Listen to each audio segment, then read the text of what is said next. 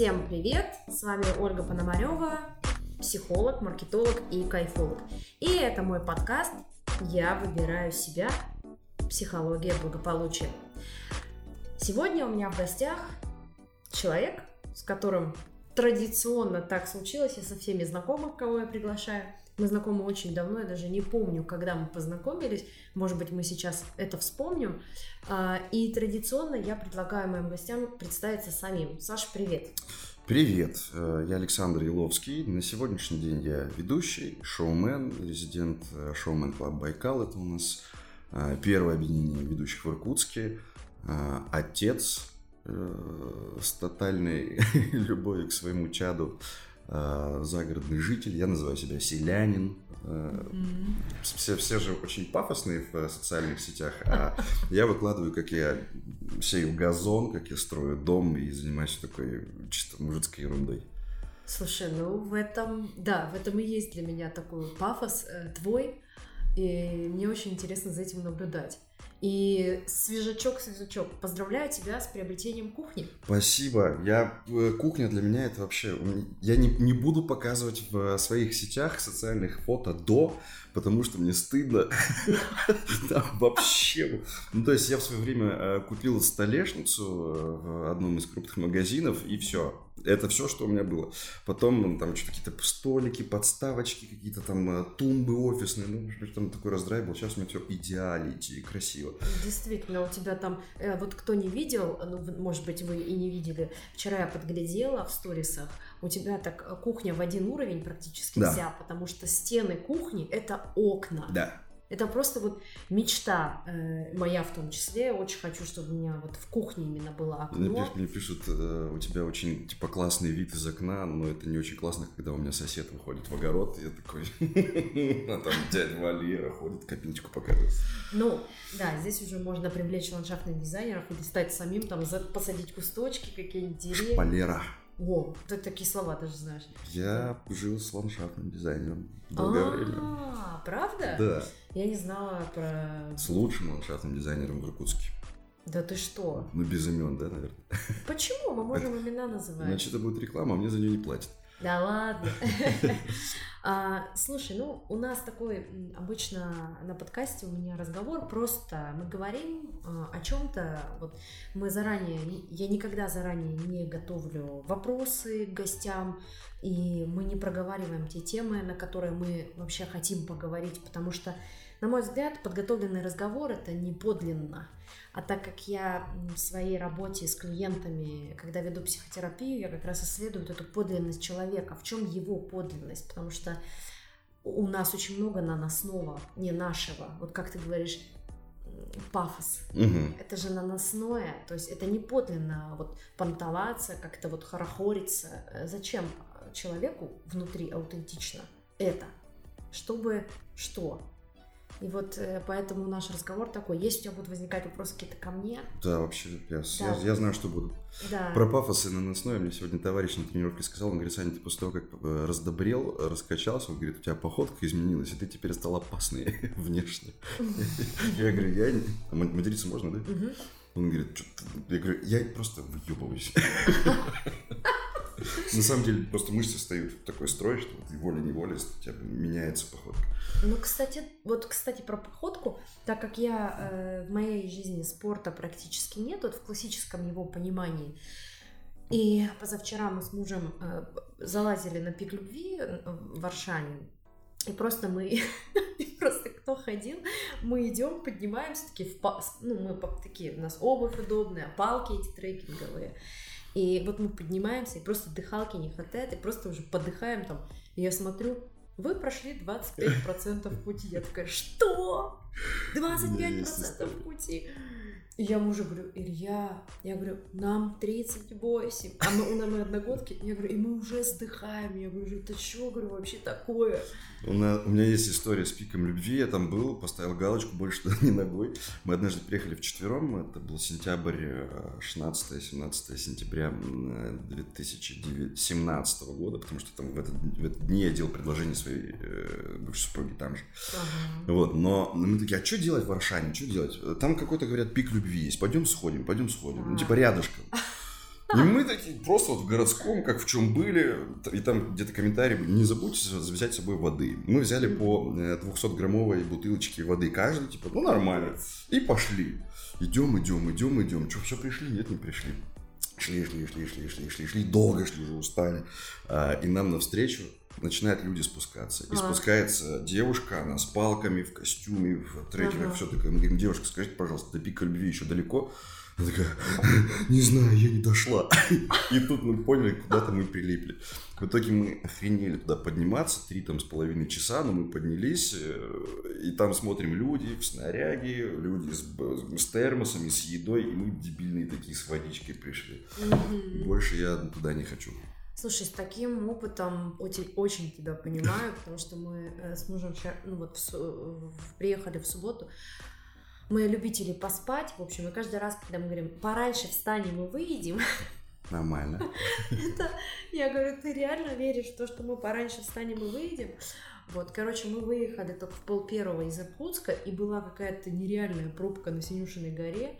Это выезд э, из Иркутска. И, в общем, в итоге мы приехали туда в пол третьего только.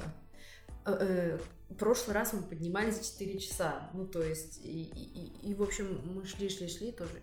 Мы взяли 2 литра воды, и когда мы дошли до 50% горы, мы, короче, тут эти 2 литра уже выпили просто. И поняли, что что-то мы не подготовились. Ну, еда, конечно, у нас была с собой, и термос, потому что в этом плане я наученный человек. У меня был экстремальный подъем. Знаешь, куда? Туда, там, где очень много медведей сейчас развелось. Усть-Баргузин, угу, угу. А, полуостров Святой Нос. Угу. Ты был там? Нет, я вообще, это же Восток? Да я... Восточная сторона Байкала? география не очень, наверное.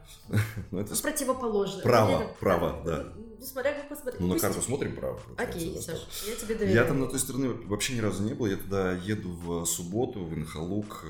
Да. Тоже, кстати, это забавная штука. Я собирался на Альхон, Uh, кинул клич угу. в социальной сети, о которой мы не говорим. Да-да. Типа, запрет кто да, запрет, да. А, кто со мной? И отозвалось огромное количество людей, типа я, я, я, я.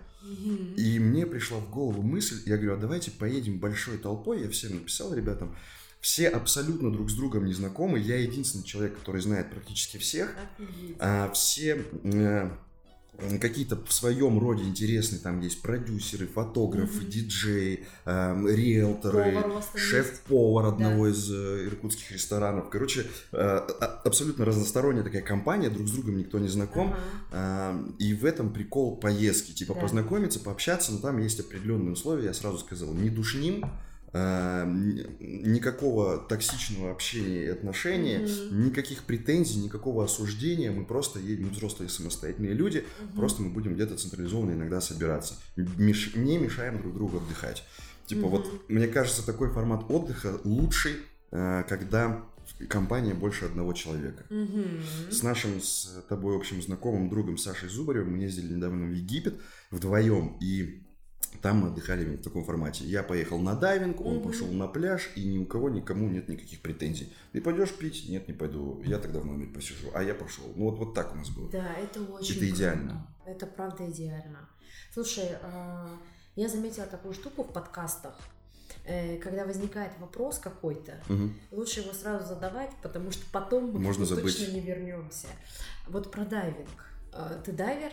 Мне очень нравится. У меня даже есть э, удостоверение скуба-дайвинга. Это для того, чтобы на э, следующих погружениях мне можно было не проходить подготовку, а можно было сразу уходить на большие глубины. Mm-hmm. А, и когда я куда-нибудь выезжаю, в какой-нибудь там, не знаю, Таиланд, Вьетнам, mm-hmm. Египет, еще куда-нибудь, я обязательно, вот без этого не обходится ни один мой отдых. Мне сильно нравится э, нырять, погружаться, смотреть и плавать. Круто. А, дело в том, что у меня есть опыт э, дайвинга, э, у меня есть лицензия Пади. Пади. Э, Пади, э, это уже...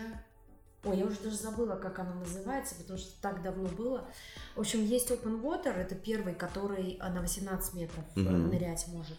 Потом следующий это какой-то там, который может нырять чуть поглубже. И третья э, ступень Advanced, по-моему, да, PADI Advanced это называется. Это тот, кто может нырять ночью на затонувшие объекты. Мгм. Вот. И, в общем, мы, э, каждый, когда ездили, мы обучались в Таиланде, когда ездили с мужем, брали вот это обучение, э, чтобы получать эти лицензии.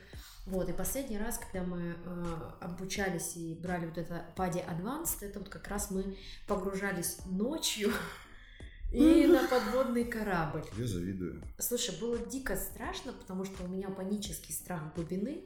Так там и днем страшно. Что Да, а ночью просто жуть. И при этом, с одной стороны, страшно, а с другой стороны, очень интересно, потому что, как говорит один из моих психологов, страшно интересно. Мгм. Потому что мы в какой-то момент встали на дно коленками, там песчаное дно было, и вот руками так махали в воде, выключив фонарики, и там был какой-то планктон, который был А. цветом, как костер, когда ты вот шелудишь угли, разлетаются. Это вообще нереально. Супер, супер красиво. Если у, тебя, если у тебя будет такой опыт У меня такой лицензии нету. Я пока еще не могу, но мне надо будет проходить обучение, чтобы, да. да. просто... У меня пред этим. То есть я вот могу всем пока что, кроме погружений. А, то есть до 18 метров ты уже Это можешь. да, это а, супер. Ну, значит, у тебя есть куда развиваться в этом. Я вот сейчас благодаря тебе поставил галочку, э, вернее не галочку, знаешь, открытый кружочек э, у себя в заметках в телефоне, выдуманном, э, что надо сделать в ближайшее время, в ближайшем отпуске. Да, это будет, я думаю, классный опыт, потому что, ну, вот э, ночью в воде и на затонувшем корабле. Ночью в воде у меня был другой такой опыт. Но тоже приятно. Да. Ну, слушай, по поводу э, поездки твоей, которую ты организовала, по поводу того, что позиция взрослая, никто никому не мешает, это вообще очень важно. Я очень надеюсь, что люди, которые едут, они меня услышали. Потому что нас уже 20 человек. Оу. Да. И эм, не получается вообще отпочковаться, то есть так или иначе, у нас вот, который шеф-повар, Володин говорит, я отвечаю за кухню. Я говорю, Володя, мы не будем готовить вместе. Он говорит, нет, я отвечаю за кухню. Я такой, ну ладно, давай скидываться на, на какие-то продукты, в конце концов. Прикольно. Ну, Ага. то есть, э, я говорю, ну, конечно, будет не эстетство. Я говорю, ну, макарошки с э, тушенкой изготовить можно. Ну, Вот. И я очень надеюсь, что люди меня услышат, потому что я э, продолжаю говорить о том, я говорю, ма- максимально дружелюбная обстановка и атмосфера. И у меня есть желание сказать, если ты знаешь, что ты душнила, пошел нахер сразу. Типа, А что такое в твоем понимании вот этот тот самый душнило? душнила, Кто который, э, который ходит и выколупывает тебе мозг, и то ему не так, и то ему не это, а это он лучше знает, а ты не туда пошел, а давайте все вместе, ну что же вы такие скучные, можно же, можно же поиграть в волейбол, и ты хочешь сказать, иди в жопу, играй сам, делай, что хочешь, от меня отъебись, вот. А, то есть это такой вот нудный человек. да, да, да, вот для Нудный, меня вот это, А, еще осуждающий такой. Вот Типа. это да, я столкнулся с тем, что у меня сейчас очень интересная компания вокруг меня сложилась. У нас вообще нет претензий друг к другу никаких. Мгм. И знаешь, после каких-то разных отношений амурных, Мгм. где есть два человека, и они так или иначе в какой-то момент, ну, один другому начинает Мгм. предъявлять какие-то претензии, Мгм. то здесь в компании друзей никто никому вообще ничего не должен. И я подумал, насколько это комфортно и почему люди в отношениях друг с другом, когда вот они парень, девушка, пара, почему они не Вдруг? пользуются, почему они этого не понимают, что можно же не душнить, можно же не навязывать свою позицию, свое мнение, можно просто жить рядом а, и в кайфе Мгм. друг, друг от друга и от происходящего. И какой у тебя ответ, почему? Я не знаю, я еще не нашел. Не нашел. Может быть собственничество, может быть неуверенность, может быть бог его знает. Причин может быть много. Но в какой-то момент тут начинается. Вот я, допустим, абсолютно такой человек. Хочешь куда-то, ну, допустим, если там в отношениях к женщине. Мгм. Хочешь куда-то идти, иди. Я не буду тебе ничего Мгм. говорить. Это твоя жизнь, твое дело. Мгм. Я там, допустим, я не лютый ревнивец, который, Мгм. ага, сиди дома, ты в кабак со Мгм. своими там подружками, они все проститутки. Мгм. А, нет, я типа, доверяю. Ты идешь Мгм. в кабак, у тебя есть я, я сижу дома, хочешь позвонишь. То есть я, вот- я не буду названивать, не буду Мгм. трезвонить. И я не понимаю, почему, почему не у всех так. Ну да, ты знаешь, вот мы с мужем, а, разные этапы у нас были отношений, ну так, чтобы прям претензий предъявлять, наверное, не было так ни разу, потому что я для себя, видимо, решила, что в моей семье так не будет. Мне, мне этого хватило в моей родительской семье по самой, этот, э, по самые уши. Вот, и, и, и мы каждый раз у нас отношения заходят все более близкие и близкие. И вот когда мы гуляем с ним, очень много мы проводим, мы время проводим вместе, вот именно за прогулками. А, да, мы можем на неделе, находясь в одной квартире, например, он в своем кабинете, я в своем, мы работаем и не видимся весь день, да, но потом, когда мы пошли, например, гулять куда-то, то мы разговариваем. И вот эта история, когда про претензии и в, в этот подъемный пик любви не обошлось без этого тоже. И я ему говорю, слушай, вот, знаешь, говорю, есть такая история, когда я боюсь, что ты начнешь меня осуждать за какие-то там действия, например, за то, что я там что-то не так сделала, не так приготовила, там, футболка полиняла твоя, там, ну, как бы, все равно это остаточно еще присутствует страх осуждения, потому что в семье, в моей родительской так было. И, и мы проходили этап, когда он, он мне говорил, Оль, ну я же иногда так делал, а сейчас, я говорю, а сейчас практически нет. Но осадок вот этот, он еще периодически дает о себе знать. Mm-hmm. И что помогает нам с супругом, это вот проговаривать эти вещи и, и готовность слышать друг друга. Это важно. И мне кажется, знаешь, что еще важно? А, когда ты в отношениях, думать не только о себе в отношениях в дружеских, угу. в любовных, в рабочих. Угу. Я, конечно, за здоровый человеческий эгоизм, но а, я еще и за комфорт в общении. И когда происходит какой-то тет-а-тет, угу. необходимо думать еще и о комфорте человека в этот момент. Угу. То есть я буду, я не буду делать то, что я знаю будет неприятно человеку. Ну, то есть mm. я постараюсь этого не делать, потому что я стараюсь беречь и заботиться о чувствах другого. Будь mm-hmm. то друг, женщина, там, коллега, партнер, подрядчик и так далее. Mm-hmm. А, об этом тоже много, много кто забывает. У нас же сейчас очень э, модно думай о себе, люби себя, все mm-hmm. остальные пошли нахер. Mm-hmm. Я недавно об этом э, писал пост, и мне пришла мысль. Э, про любовь к себе, что об этом же кричат на каждом углу. Из всех, э, прошу прощения, я не хочу оскорблять э, твою профессию, но у ну, нас очень много порядке, психологов да. однодневок, которые там прошли угу. полуторамесячный курс, и все, я психолог, там, гештальтолог и прочее. Они что-то придумали. Психолог, гештальтолог, классно звучит.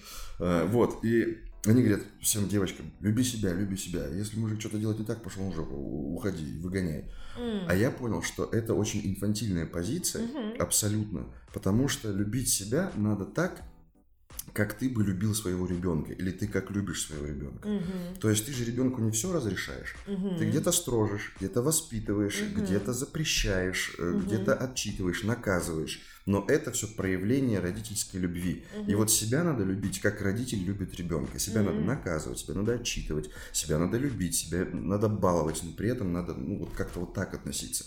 И вот это правильная любовь к себе, а не угу. вот это. Все остальные пошли нахер, я тут главный. Слушай, сейчас тебе задам такой вопрос. А как ты себя наказываешь, Саша? Я вообще себе мозг выношу, я душнила. Ага, то есть ты не едешь на Байкал. Нет, но я душнила по отношению к себе. То есть я начинаю, вот ты скотина, вот мог бы сейчас, вот ты лежишь, а у тебя дело стоит. А я люблю полежать. Угу. Тем более работа такая, что там пятницу, субботу ты э, выкладываешься эмоционально. Конечно. Эмоционально, физически. Я, вот, допустим, я вчера лежал весь день. У меня да. после установки кухни дома бордель вообще, абсолютно, да, там бардачина. Я до 7 вечера вообще ничего не делал, просто лежал в бардаке, э, серфил интернет и смотрел телевизор, все, больше Кстати, ничего не делал. знаешь, я своим клиентам э, возвращаю обычно, когда э, ко мне приходят как раз часто клиенты, которые думают, что они ничего не делают. Ну что, они прям лентяи-лентяи. Потом мы начинаем, когда исследовать эту зону, я вижу, что они капец какие трудоголики что они на самом-то деле вообще по-настоящему не отдыхают. Да, я, я, я слышу знакомые это, потому что я сама тоже трудоголик. А, и вот эта история, я ничего не делаю. И я всегда возвращаю. Ты в этот момент отдыхаешь и восстанавливаешься. Это тоже делание. Мгм. И вот когда ты к этому начинаешь относиться так, у меня есть знакомые, которые говорят, да сон, на него тратить время, да у меня все время уходит. Я говорю, слушай, если ты не будешь спать, ты просто умрешь. Это физиологически важный аспект У жизни. меня был один такой человек в жизни, опять же, без имен. Короче, ну, человек, который Мгм. был очень много работал, и я не мог переубедить человека, что говорю, надо отдыхать. И я уже привел пример, говорю, возьми автомобиль, автомобиль без бензина, без ТО, без э, там э, э, замены масла, он не едет. Автомобилю надо Да. отдыхать, даже Мгм. механизму надо отдыхать, Мгм. железки. А ты не механизм, ты живой человек. И происходит выгорание, и выгорание произошло. Тотально. То есть, Выгорание, причем, да, я, я тоже, э, я, я проходила выгорание, и профессиональное, мне пришлось уйти с работы, уволиться, да, и это в профессиональной среде называют э, профессиональный суицид совершить. мгм. И эмоциональное выгорание было очень сильное. Э, Восстановление ну, заняло где-то 4 года. Причем в том числе интенсивной психотерапии, вот именно найти снова себя, потому что выгорание происходит тогда, когда в тебя ты раскрываешь свою душу, и в тебя просто начинает накачивать не твоего очень Мгм. много. Мгм. И ты без фильтров это все в себя вбираешь, вбираешь и начинаешь жить по этим установкам, по этим фразам, как кто-то сказал. А внутри конфликт вот этот внутренний, что, блядь, я-то не такой, или я Мгм. не такая, это вообще не мое. Но там внутренний голос говорит, нет, надо, давай сейчас, не лежи, не прокрастинируй, херач. И это, конечно, Все такой огромный спут стереотипов человеческих. да, и это очень сильно выматывает. И у меня тоже ко мне приходят клиенты после вот этих всех тренингов личностного роста, после очень крутых вот этих вот именитых экспертов, э, типа, ну там, я не знаю, по типу бизнес-молодости. Ну, понимаю, о чем А. И я всегда говорю, слушайте, бизнес-молодость молодцы, там Петя Осипов молодец, но идти туда, не выставив личные границы, личные фильтры, нельзя просто, потому что тебя, ну, тебя там порвет просто. Ты выгоришь, потому что это не твое, это не подлинно, это вообще не твой путь, это путь его. Ты таким, как он, не станешь. Ну, да. И я, наверное, еще здесь против сравнения себя с кем-либо вот в Мгм. этом плане. Типа, ну вот он, ему 22 года, Мгм. а он уже вон чё. А Мгм. ты, скотина, на жопе сидишь в своем засраном Иркутске, хотя я очень люблю наш город. Да. Э, Я изменил к нему отношение очень сильно. Вот. И, и, э, какие-то там праздники, корпоративы ведешь, мог бы уже в Москве давным-давно топчиком быть. Так. А я не хочу. Ну да, потому что жизнь же состоит не только из работы.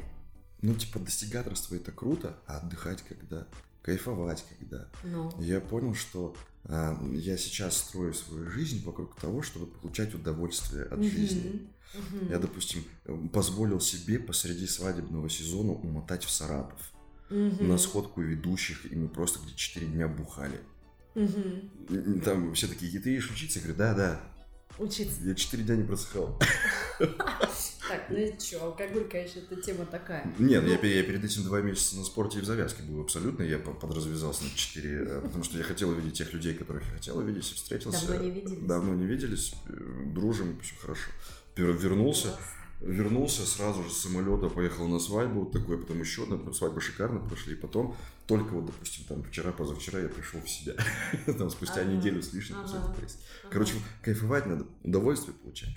Э, Еду в Инхалу, где я ни разу не был, и вряд ли бы туда поехал. Просто так вот спонтанно решил, какой нафиг Калихон, туда очереди. Я лучше в Инхалу поеду, время то же самое, ну там типа в пути потратится, а кайфа больше.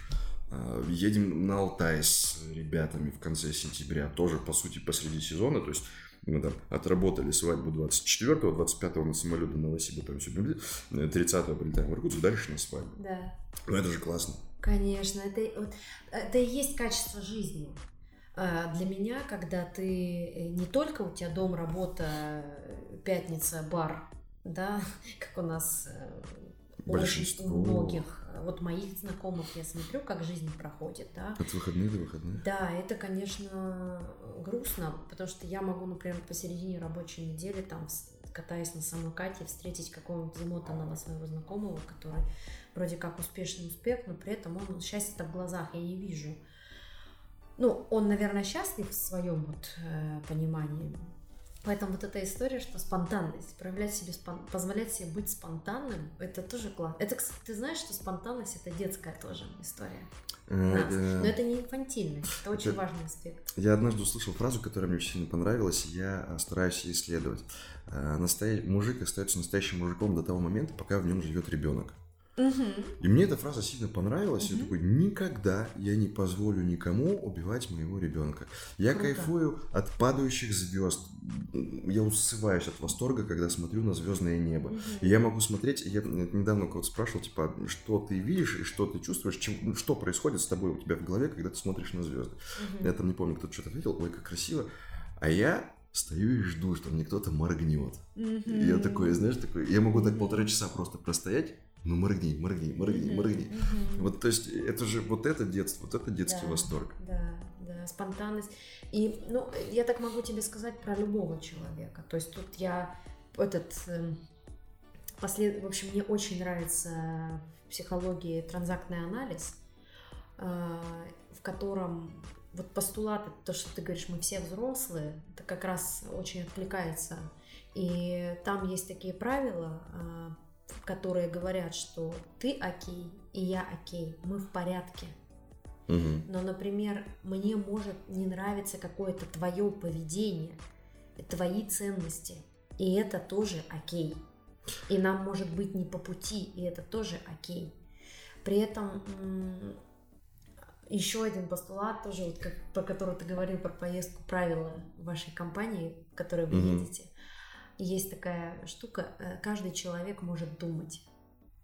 Вот, это прям вот, когда во мне очень раньше был развит этот спасатель, который спасает, не спрашивая. О, То я просто э, тренировала в себе вот это. Слушайте, если нужно, чтобы я помогла, у тебя есть возможность ко мне обратиться за помощью. Все.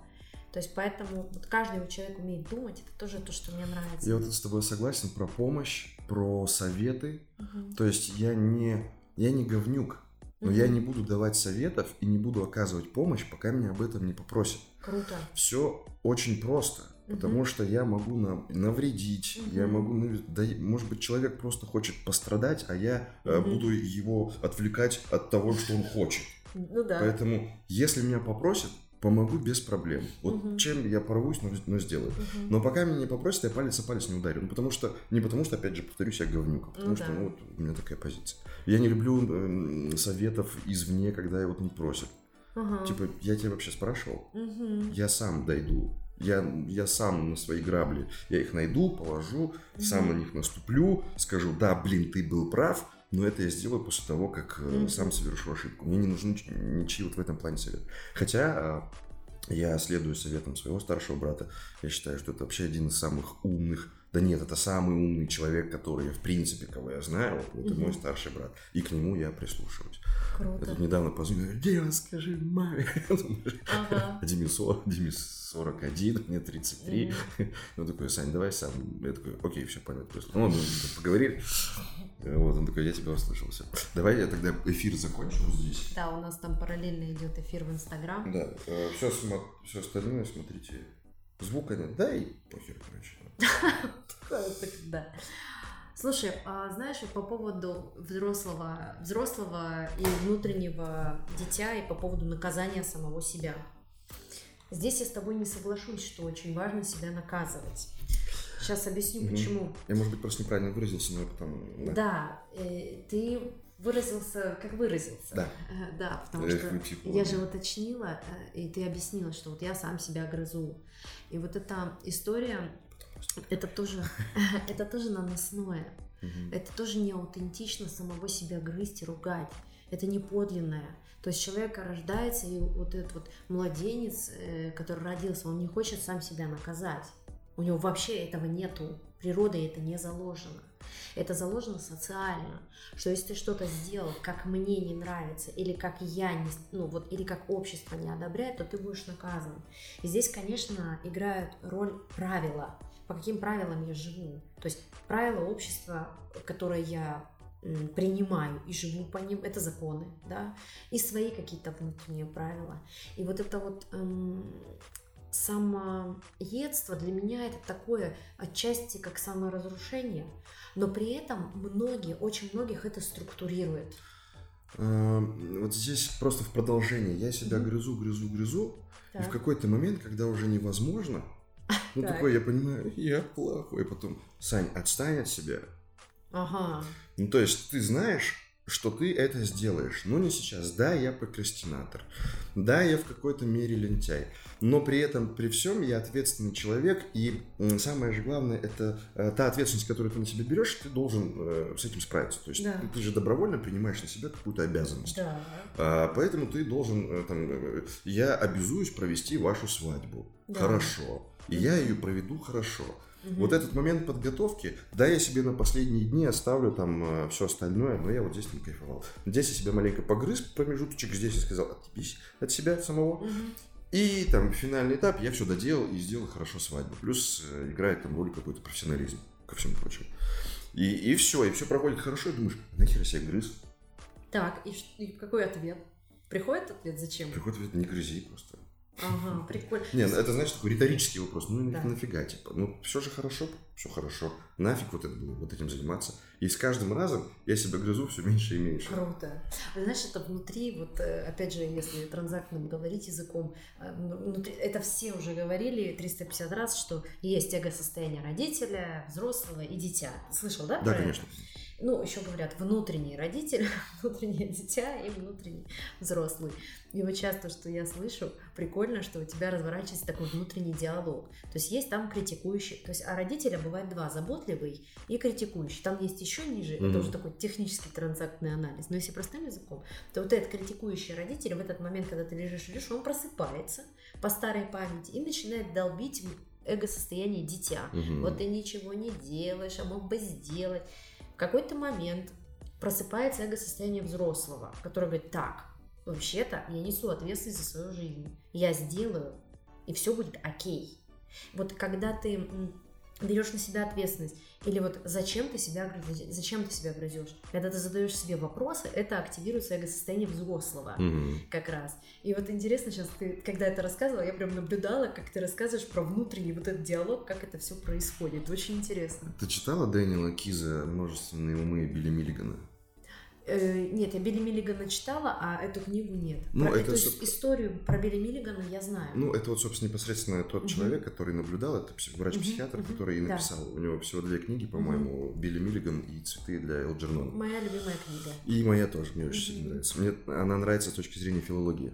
Там угу. по по э, орфографии, по пунктуации в самой книге понятно вот этот момент, когда он выходит на пик свой. Когда а у тебя же образование филологическое, да. Ну понятно. И я вот это, от этого еще кайфовал. Э, то есть да. ты видишь, что он и где у него идет спад.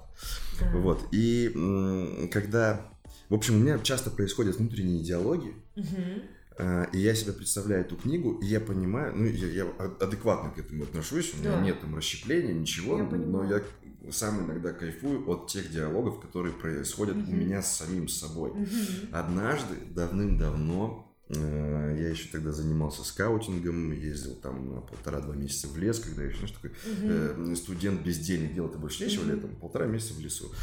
Я, короче, напился, Угу. Я сидел на берегу речки и такой, Сам, ну ты как так мог? Че ты скотина, бухаешь, бухаешь, тут месяц же бухаешь, ну ты че, блин? Угу. А потом, а другой я отвечаю, ну и что, за, ну лето же, а что еще делать, я кайф получаю. Короче, сидел, говорил, говорил, говорил, выяснял сам с собой отношения и в какой-то момент, да ладно, ты классный. И вот так сам себя обнял. Классно. И в этот момент ты понимаешь, я сижу в ночи на берегу сам реки, собой. один себя обнимаю. Ну, типа, я договорился. Ага. Ну да, кстати, это важный момент. Кстати, есть такой тоже подход в психологии, психосинтез. А, слышал когда-нибудь? Это вообще очень интересный подход.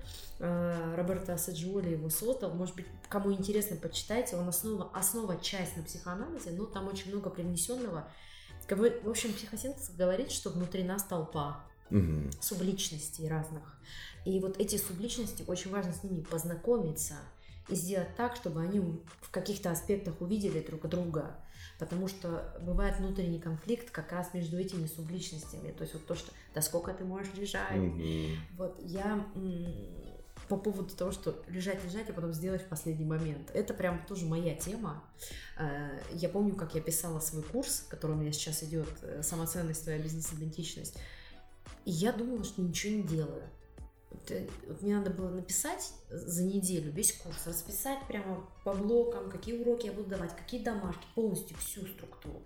Я всю неделю ни черта не делала, и тут у меня созвон мастер-майнд с маркетологом, который меня структурировал, то, что я сама с собой бы не договорилась как раз.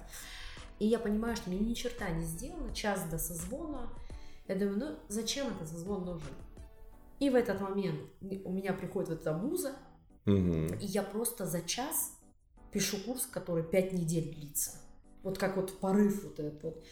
И в тот момент я осознала, потом с мужем разговариваю, представляешь, всю неделю ни черта не делала, сама себя обесцениваю. Он говорит, Оль, ну ты же знаешь, что ты думала про курс. Я говорю, ну я думала. Он говорит, ты думала, ты под, подмечала, какую информацию ты можешь дать. Я говорю, да. Он говорит, да, ну получается, ты делала?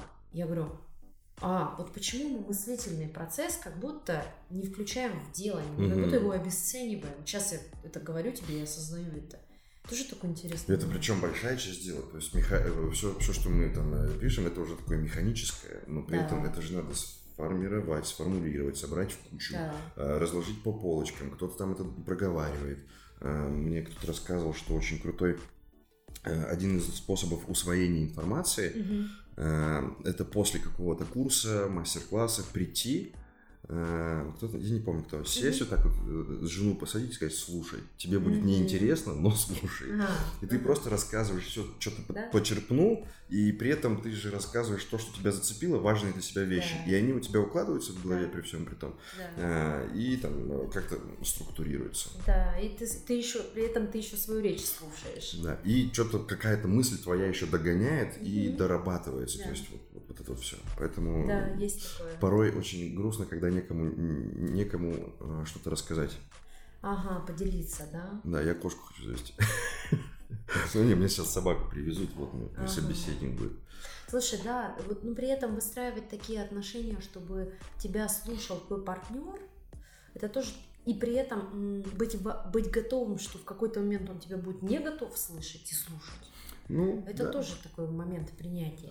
Я, знаешь, когда это понял, однажды э, были же женщины в моей жизни разные. Угу. И однажды мы едем с одной из них, она за рулем, я сижу, и я начинаю что-то рассказывать, говорю, а вот у меня вот там, вот там. Она говорит, Сань, не очень интересно, давай потом. Я такой, как? Ей не интересно? Угу. И знаешь, что такое... Либо там э, я рассказываю историю, а я иногда могу повторяться в историях. Угу. Она говорит, слушай, третий раз уже слышу от тебя, типа, сколько можно рассказывать одно и то же. Я такой сижу думаю, я, когда ты мне рассказываешь какую-то историю Одно третий раз, я слушаю с тем же неподдельным интересом, потому mm-hmm. что я вижу, как это круто тебе э, в этот момент, когда ты это рассказываешь. Значит, ты mm-hmm. кайфуешь, и ты мне такая... А я такой, да-да-да, да-да-да, ух ты, нифига себе, как будто бы в первый раз. Потому что я вижу, что тебе классно. Да. А ты мне говоришь, блядь, заткнись. Третий раз уже. То есть, ну, Чё кого? А, прикольно. Слушай, это вот как раз про... Я тоже замечаю это в отношениях у своих друзей, у, у клиентов встречаю, да и в жизни, когда я читаю посты разные. Вот это вот, когда накапливается напряжение в отношениях в паре, эм, когда нет, нет возможности в моменте сказать, что я на тебя злюсь, меня злит вот это, вот это, вот это, эм, то потом очень удобно тебе в какой-то момент сказать, Саш, ты третий раз эту историю расскажешь, задолбал уже. Хотя на самом деле это вот это вот раздражение, оно не к этой ситуации, оно не здесь и сейчас, оно оттуда, из прошлого, откуда-то. И типа... только этот человек знает откуда. А может быть даже и не знает, это же все копится. Да. То есть я это все представляю как одной, один большой не знаю, мешок пылесоса. Угу. Типа вот эта пыль копится, копится, копится, угу. и ты даже уже не знаешь, в какой момент... Э, да, и, и предлог-то уже... То есть любой конфликт, он рождается из... Э, почему говорят, из мухи слона? Он рождается, это, это всего лишь предлог для того, чтобы вывалить на тебя весь этот, да. весь этот мусор из мешка. Да. И вот у меня, к, к сожалению, может быть, к счастью, такого нет. Я не умею не умел, во всяком случае, говорить, что мне не нравится. Я такой, ну А. ладно, ну бог с ним. Я такой, я знаешь, я песочек, я себя называю, я песочек. Вот у меня как водичка вошла, она так и вышла, она ничего не... Мгм. Но в какой-то момент все-таки я осознал, что во мне это копилось, копилось. Я сказал, все. То есть в какой-то момент, когда чаша при- Переполнено. переполнена, а, она опустошается, ты становишься пустой, внутри не остается Да. никаких чувств, никаких Мгм. эмоций. И это самое страшное. Не злость, не гнев, не обида, а Вот отсутствие, пустота. пустота, отсутствие эмоций по отношению к кому-либо. Все, может сразу крест ставить. Ага. И такой, все. Да, я тебе открою тайну, под этой пустотой есть еще что-то. Не знаю. Вот там подлинное чувство под пустотой как раз. И вот эта пустота очень часто пугает людей. Типа, блядь, все, это конец. Потому что, ну, это такое, там важно, есть некоторые этапы, и вот то, что ты говоришь, что копится, это, да, это, э, но это опять научен, нас научили, Мгм. то есть нам запретили, например, человеку запрещали в детстве злиться. Ну, типа, мальчик не должен обижать девочку. Де- мальчики не плачут, девочки не матерятся, типа не агрессируют. Там, да, то есть мужчинам нельзя Да, блядь. проявлять. Да, мужчинам нельзя проявлять уязвимость, например, девушке такой нельзя проявлять свою злость.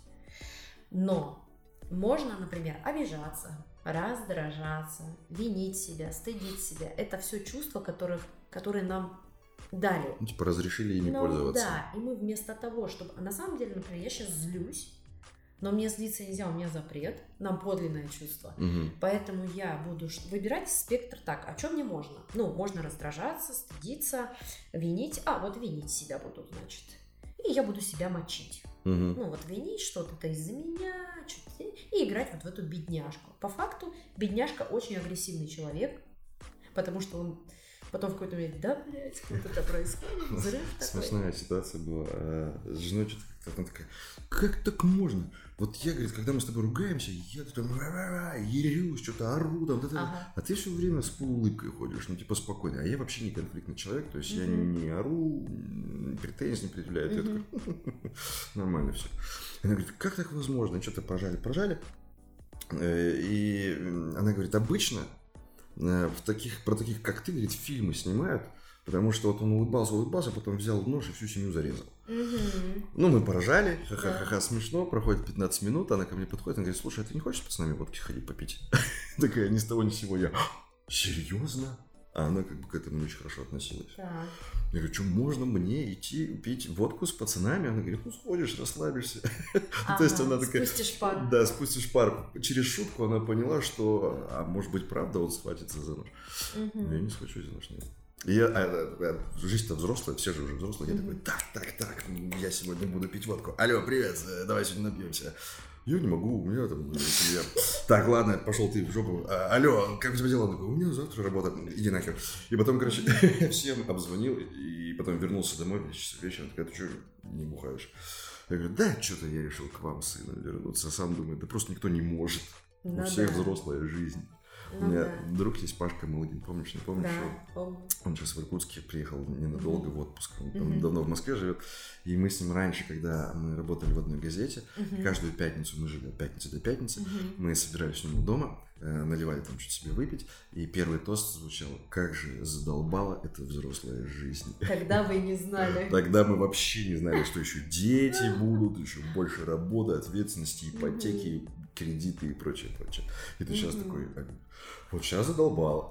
Хотя сейчас проще, на самом деле. Слушай, у нас с тобой около 15 минут еще осталось разговора. Я пишу такие часовые подкасты. А, о чем ты хочешь меня спросить? Слушай, знаешь, э, вопросов всегда очень много. Да любой, который приходит. Я не знаю, я же хочу какой-то полезный. Любой. Он будет полезный. Полезный. Сейчас я тебе скажу, вопросов вообще гора. Я часть из них проработал с э, психотерапевтом, я посещаю, э, посещал, сейчас времени нету. Мгм. А, наверное, давай такой вопрос. Как человеку э, отпочковаться, взрослому человеку, отпочковаться от э, стареющего родителя? Ох, эм, здесь идет речь про... Живут вместе или отдельно? Ну, неподалеку. Физически в разных местах живут. Э, когда ну, как? Понятно. Ну, то есть там э, очень много общих точек соприкосновения. То есть, смотрите, есть э, такой момент, э, слово, которое все уже заездили, сепарация, да, отделение от родителя. И многие полагают, что да, я, я переехала от родителя 16 лет назад, там, мы уже отсепарировались давно.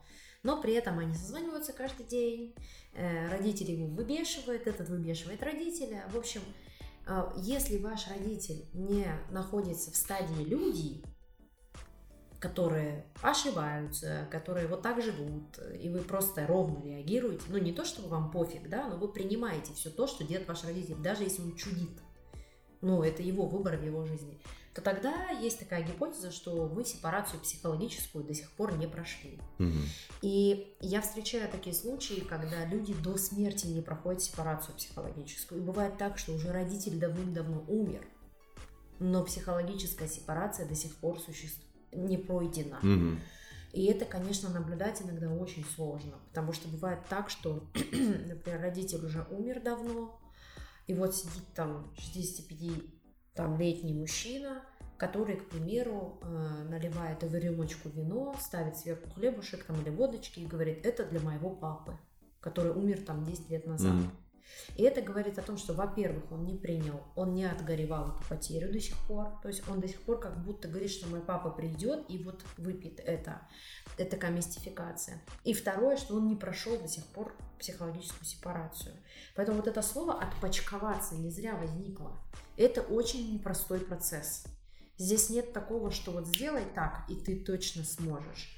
Здесь я бы работала на, над построением собственных опор э, у человека, который хочет отсепарироваться, mm-hmm. над, постро... над исследованием твоего подлинного, что твое, что не твое, э, какие концепции жизненные ты берешь от этого у родителя и себе присваиваешь, что ты ему возвращаешь. А, что я бы исследовала, что такого твоего есть у родителя твоего, ну как будто как долг, что ты ему должен и что он должен тебе. То есть это такой непростой процесс. Поэтому, особенно если ну, человек болеет.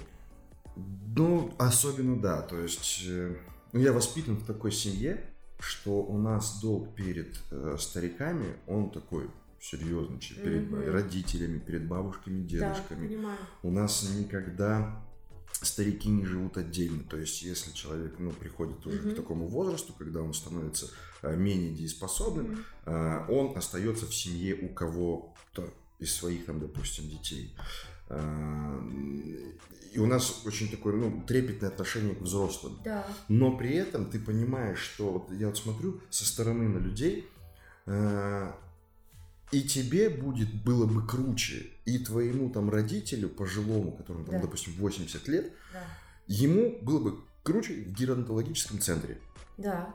Потому что там Часто, уход, забота, там а, общение. медицина, общение со сверстниками. Я сразу, вот я всем говорю, как только я стану, у меня кукуха посвистит угу. по, по причине деменции, отправляйте меня сразу же, ну, я буду это внушать своему сыну, своим угу. детям. Угу. Потому что я говорю, там ровесники, сверстники, там mm-hmm. не будет веселее, чем с вами малолетками. Mm-hmm. Поэтому отправляйте меня туда. И вот я смотрю, и вот это, знаешь, позиция жертвы, вот этот ребенок, ну там, допустим, ей 60, ей 70, ну не знаю, ей матери 80-90, да. и она будет за ней ухаживать, она будет гробить всю свою жизнь, всю вот. свою жизнь положила к ногам. Вот, родителя. оплата какая получается. Это вообще такой, э, ну, это правда непростой вопрос. Здесь нет вот такого как бы однозначного ответа особенно еще культурологические вещи. То есть какие, э, вот, говорит, вот ты говоришь, у нас в семье так принято, угу. вот этот неоплаченный долг, да, то есть, а это же давит, это где-то на, на, там на бессознательном уровне присутствует, поэтому здесь такого прям вот однозначного ответа нет, учиться говорить нет. Моя мама в этом плане, в плане вот продолжения жизни где-то там э, в угу. геронтологическом центре, она адеквашена говорит, а мы с подружками потом соберемся, какой-нибудь домик себе купим и будем там вот в четвером пятером жить. Угу. Типа, ну и ладно. Как? Да, ну там, конечно, свои вопросы есть, но процесс действительно очень сложный. А говорить нет, это не, это не только к родителей касается. Я сейчас столкнулся с тем, что говорить нет, это прикольно. Мгм. это становится... И когда тебе с каждым разом говорить «нет» становится легче, Мгм. и ты не нагребаешь на себя ничего лишнего, Мгм. а, жизнь проще. Мгм. То есть забот меньше. Почему люди... То есть я готов помогать людям, но если Мгм. мне пытаются что-то вкинуть, пинать, Мгм. а я такой культурный, блин, я не могу отказать. Мгм. Раньше всегда так было. Да, да. А сейчас такой, нет. И мне самому так легко и просто становится. Это вообще, это, это магия, но это навык. Это навык, Это который... навык. Да, это вот, когда мне люди говорят, да что там, мне уже там 50, я там никогда не научусь говорить. Нет. Слушайте, вы же научились говорить «да». У вас есть навык, вы супер чемпион в этом. Научитесь говорить «нет». Мгм. То есть у вас есть схема построения навыка. Тут- это так же, как я всегда говорю, страдать это навык. Точно так же, как и жить счастливо, это тоже навык. Его можно сформировать. Поэтому вот это еще, знаешь, я, ран- я умела говорить нет, но у меня было всегда нет и потом объяснение, почему нет. Мгм. И как-то я была на групповой психотерапии, мой пс- и психолог э, как-то вернул мне. Он говорит, Оль, ты сейчас что делаешь? Ну, я вот тоже сказала нет, и там давай объясни, почему. Я говорю, я объясняю, почему нет. Он говорит, это я понял, а делаешь ты что?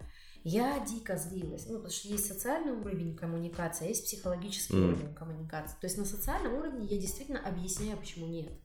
А на психологическом я оправдываюсь, почему Да. нет. И когда я это осознала, теперь я просто говорю, ну, нет. Что это, ну, что тебе тяжело, что ли? Я говорю, нет. Там, или вот за- за- с деньгами, например, займи денег. Раньше я говорила, у меня нет денег. Потом так случилось, у меня реально не стало денег. Теперь я говорю, у меня нет возможности занять тебе денег. Мгм. То есть у тебя что, денег нет? Нет, деньги есть, возможности нет занять.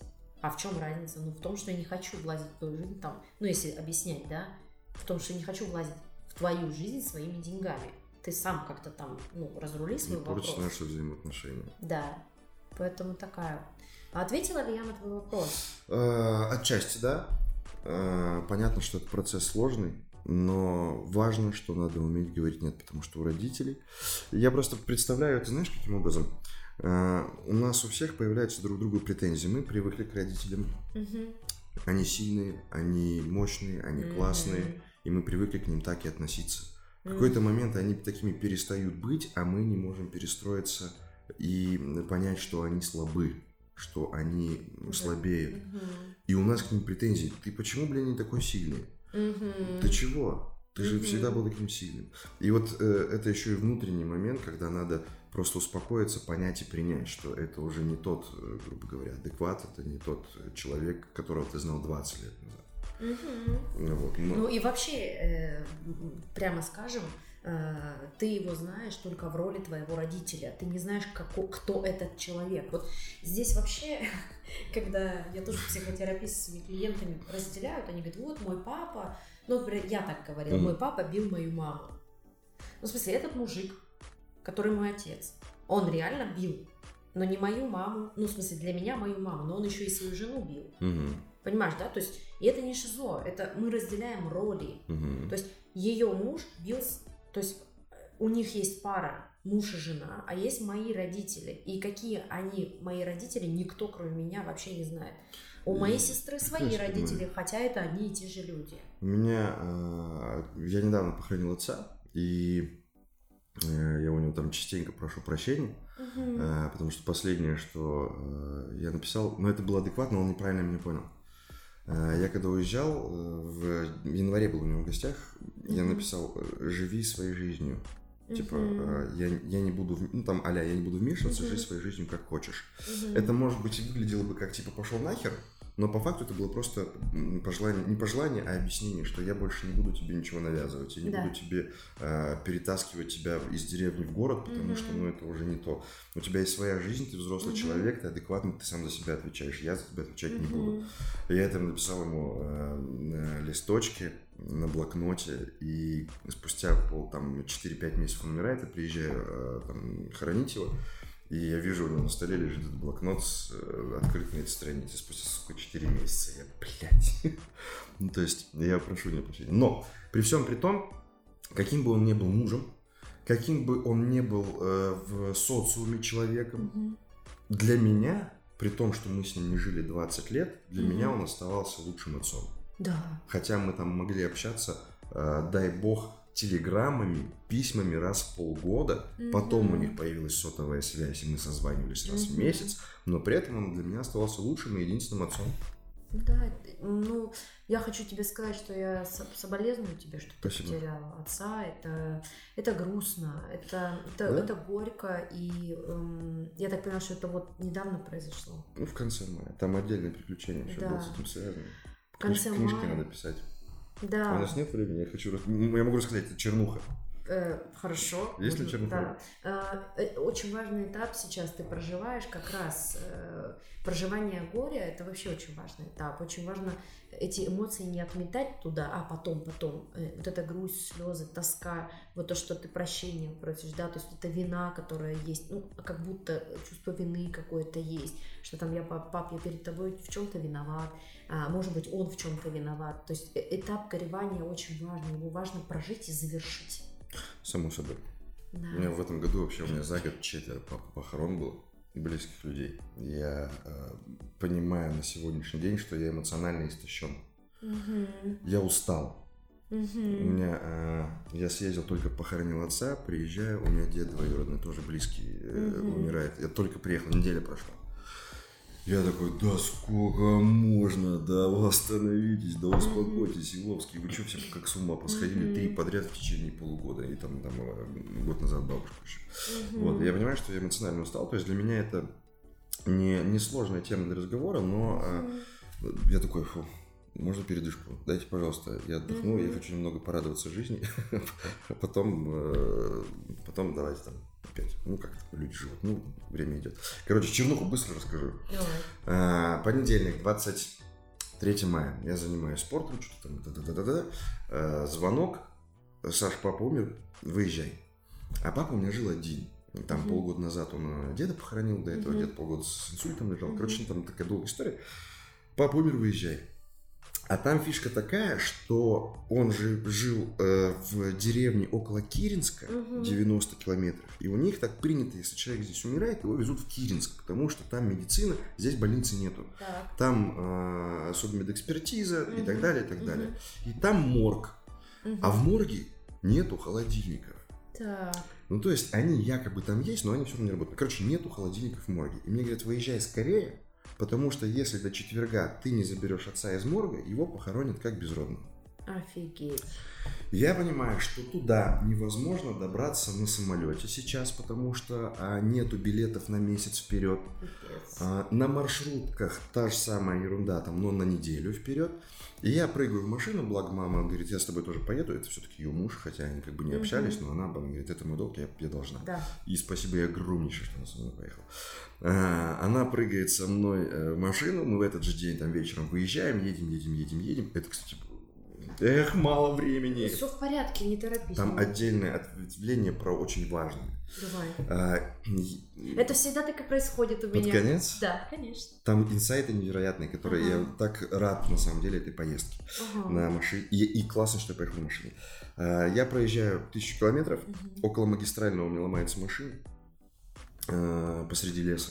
Ну, по лесовозной трассе. Мгм. Я там весь день с машиной ковыряюсь, вызываю эвакуаторщик, он приезжает под вечер из магистрального, забирает машину. А, Мы с мамой едем в машине на кузове, потому что у него там пьяный карифан с ними едет. Я- а машина не закреплена, дорога лесовозная, вот такая нас мотыляет. Мама говорит, что меня, блядь, с тобой, вот когда-то, куда-то. Я сижу успокаиваю, доезжаем до магистрального, я потом весь день, ну, уже под ночь, весь день с машиной ковыряюсь там. В итоге в следующую ночь, это уже со среды на четверг, я понимаю, что не уеду, так и произойдет, папа похоронит без меня. И в Киринске, не в деревне. В- я сажусь проходя, вместе с мамой в проходящую маршрутку, мы в 7 утра уже в Киринске, и вот тут начинается жесть. Мы приезжаем в ритуалку. Так. А, 7 утра, все покупаем гробы, венки, вот всю эту ерунду, одежду и так далее. Я такой, ну и все. Я говорю, так, и вы все сделаете. Они такие, в смысле? Я говорю, ну, вы ж- я же привык людей здесь, в Иркутске, хоронить в городе, здесь же у нас ритуалка классно работает. Мгм. Ты просто деньги даешь, все делают за тебя. Да. Я говорю, ну, вы там соберете, вынесете. Они говорят, нет, вы сейчас забираете гроб, забираете все венки, увозите в морг, сами этим занимаетесь. Мы вам все продали. Я говорю, а доставка? М. Доставки нет. Я такой, что кого? И туда, в деревню, никто не хочет ехать, там дорога плохая. И за 12 тысяч, там обычно там поездка, если брать машину, это там 4 тысячи рублей, за 12 соглашается какой-то мужик нас с гробом, с папой туда увезти в деревню, где похоронены все. Еще один момент, мы хороним всех там, где похоронена вся семья, хотя им уже по барабану. А, и этот мужик приезжает, забираем, мы забираем гроб пустой из ритуалки, все венки, едем в морг. А у них прикольная схема в морге. Если человек умирает ночью, а, ты привозишь его, так вот на двери берешь ключик, открываешь морг, заносишь человека, закрываешь, кладешь И ключик на уходишь. место и уходишь. Сам, все сам. Ага. И мы приезжаем. Да, абсолютно. Холодильников нет. У них там всего два стола. Морг это покосившаяся старая деревянная одноэтажная домишка какая-то такая. А, я такой, мы Это приезж- правда какой-то хоррор. это вообще, ну это прям вот такое. Я, естественно, у меня шоковое состояние еще до сих пор, ну, эмоциональное. Я к Конечно. этому более-менее спокойно, ну, в, в ахуе, честно признаться. правда, я А, понимаю. мы приезжаем в морг, э, я говорю, ну все, вон там четко выходит э, судмедэксперт или кто-то там, патологоанатом. Я говорю, вот, все, берите. Она говорит, это вы, э, вы за безногим? О, папа ног нет. Я говорю, да, это мой. Она говорит, ну все, заносите гроб. Я говорю, я что ли буду заносить? Она говорит, ну не я же. Я такой, ну ладно. Мгм. Я говорю, вот то есть вы его переоденете сейчас, оденете, в гроб положите, все запакуете, закроете и нормально. Она такая, нет, это... Я говорю, а кто это будет делать? Она говорит, ну ты что, здесь видишь каких-то мужиков на себе, я его таскать не буду. Мгм. А мне еще перед этим позвонили, забирайте скорее, папа пахнет. Для меня вот эта фраза «папа пахнет» вообще убийственная была. Я, «Э». Вообще жуть. И мы приезжаем, и вот, ну, все, заносим. Она говорит, короче, что вы делаете? Мне, говорит, тут э, одного э, покойника притащили, его положили на табуретки. Ваша задача сейчас его с табуреток снять, табуретки подставить к столу, где лежит папа, поставить на табуретке гроб, папу закинуть гроб, э, убрать, а покойничка переложить на стол. Я говорю, вы охренели. Я говорю, я еще смыслю, что мне папу покойного таскать на руках не с Выкся, а вы мне предлагаете чужого человека. Я говорю, давайте я без этого, мы просто гроб положим, э, поставим рядом со столом Мгм. внизу. Она говорит, я хотела предложить как проще. Я говорю, это херня. Мгм. Мы поставили гроб, папа все лежит переодетый, а их там хранят под формалином. Формалином воняет жутко, Мгм. а он же еще щипит, разъедает Мгм. глаза, нос, и вообще дышать невозможно. Ну и плюс еще и другой запашок.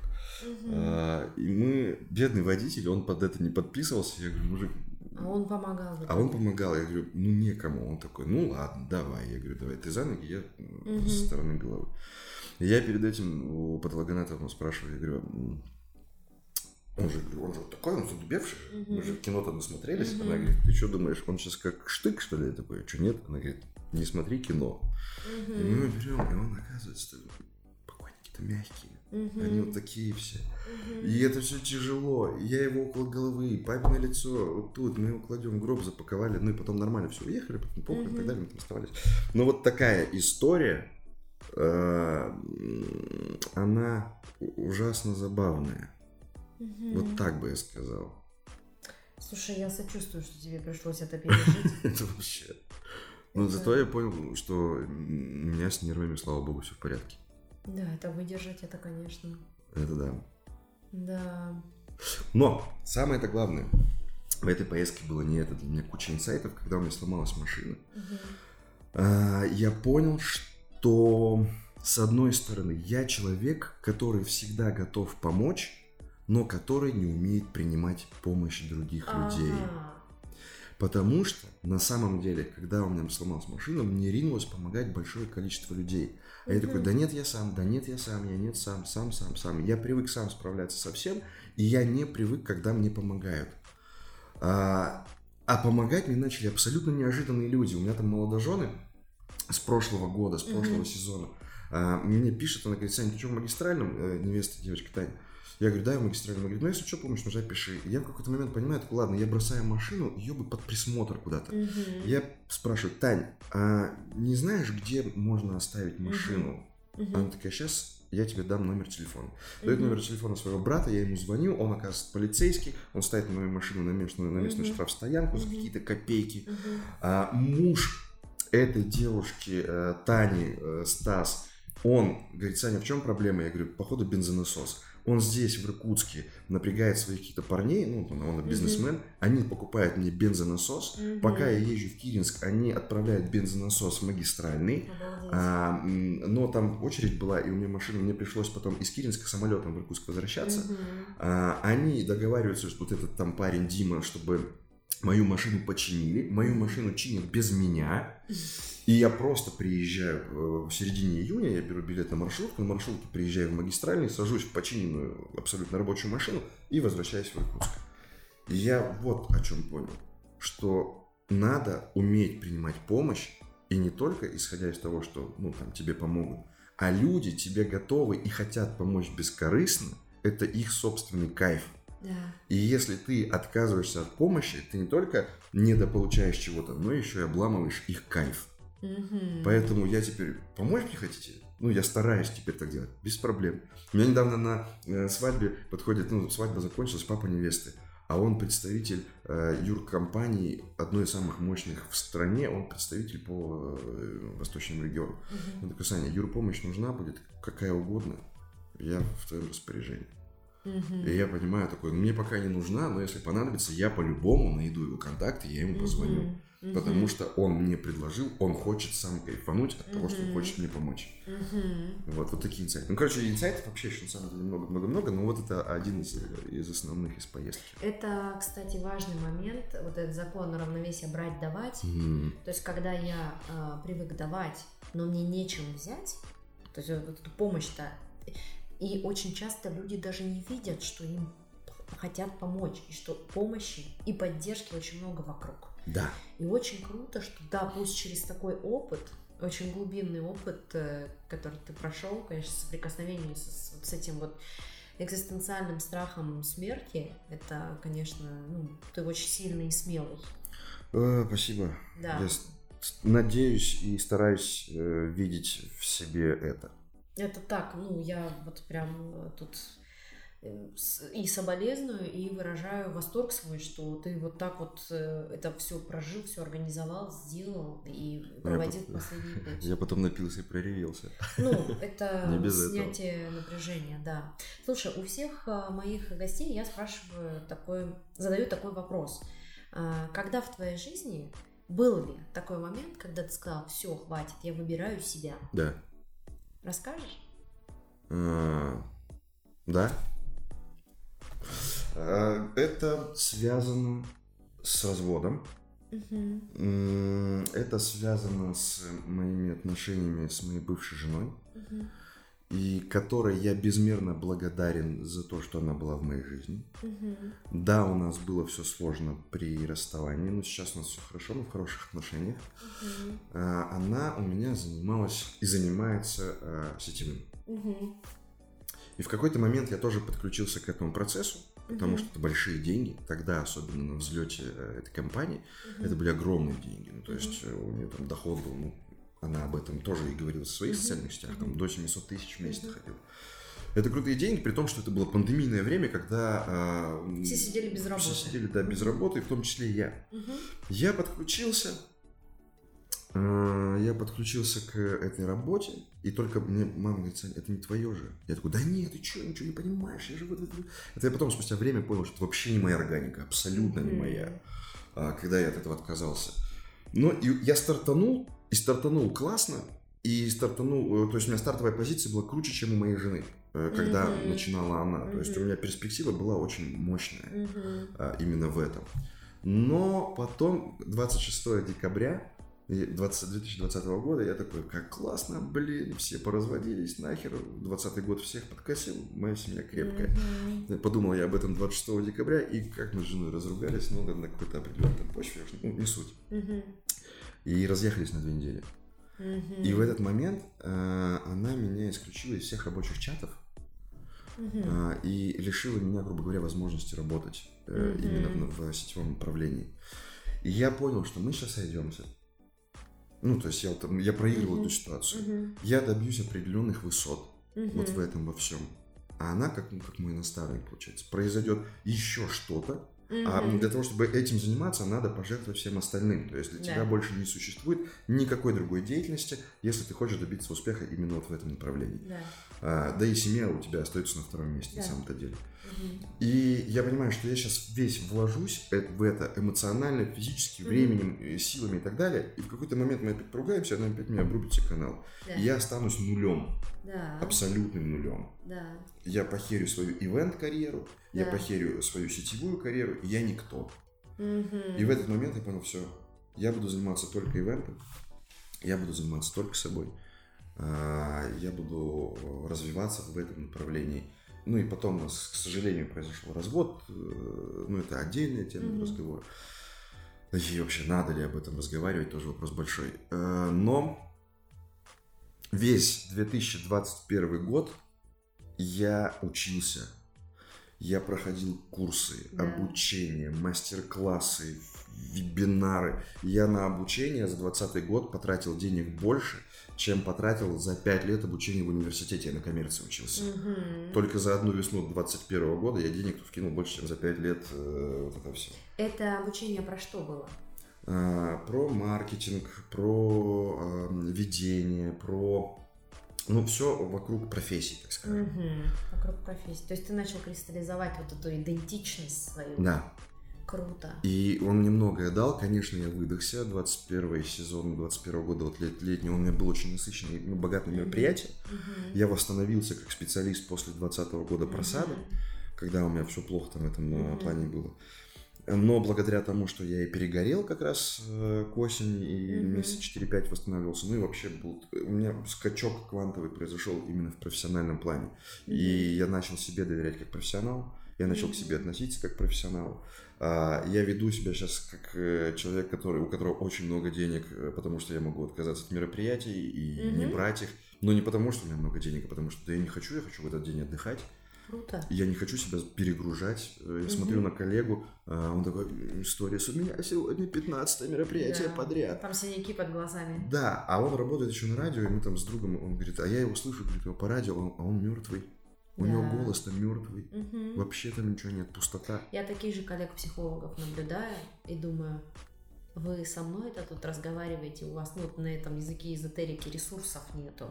Что вы даете своим клиентам? Как? Ну, то есть, поэтому, например, у меня контракт сама с собой не больше пяти консультаций в неделю. Все. У меня тоже самое, не больше трех мероприятий подряд. Да. Ну, там бывает что... гонка новогодняя, но угу. ты, получается, ты обманываешь клиента, который придет четвертым. Конечно, да. То есть первым, первым восторг, вторым нормально, третьим более-менее, а четвертый к тебе придет, ну, в моем случае, четвертый придет, там подряд с вами да. будет. Получается, Всё. я говно, да. я обманщик, я шарлатан. Угу. Ну вот да. У меня такое отношение. Ну да, когда не хватает этой емкости вести 4 мероприятия подряд, то и ты понимаешь, что тебе хватает пока емкости на 3 подряд, то это круто, что Тут ты это дело, наверное, даже не в емкости, дело в отношении к мероприятиям. Как ты Я могу провести 10 корпоративов угу. подряд, и это нормально. Потому что корпоратив это не семейный праздник, а это ну, это штамповка такая. Это штамповка. Угу. Там надо просто тусить и веселиться. Угу. А свадьбы это семейное, это угу. настоящее, это искреннее, это вот это внутреннее, это один раз в жизни, дай бог, угу. в, в жизни семьи происходит. И здесь нельзя штамповать. Угу. То есть здесь нельзя э, не подключать эмоции свои mm-hmm. собственные. Mm-hmm. И не проживать, и не переживать. Но это моя личная позиция. Пацаны mm-hmm. относятся по-другому к этому, у них все хорошо, они mm-hmm. ведут и могут вести, mm-hmm. и, и они там топчики, но это мое личное. Я mm-hmm. не могу обманывать людей. Mm-hmm. Mm-hmm. Это про, про твое подлинное. Да. Круто. Слушай, ну, классный разговор получился. Да, вообще огонь. Да. Очень, очень мало времени. Видно, да, что как будто времени не хватает, и это тоже признак того, что есть доверие, интерес и Спасибо тебе, что согласился. Во-первых, что проявила инициативу по поводу прямого эфира. Я пере... как-то переиграла и пригласила тебя на подкаст.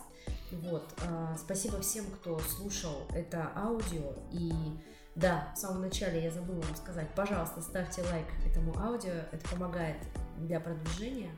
А, твое пожелание тем, кто слышит это аудио? Во-первых, пожеланий больше кайфа в жизни, меньше стресса, э, меньше привнесенного самостоятельного стресса и больше простоты и легкости э, в жизни и гармонии с самим собой. Вот так, наверное. Да. Полностью поддерживаю по поводу кайфа в жизни. И это не про то, что вы э, Наркотики ничего зло. не делаете. Да? То есть это, это не про это. Это про то, что вы и делаете, и кайфуете. На этом мы завершаем. Всем пока. Всем пока, спасибо.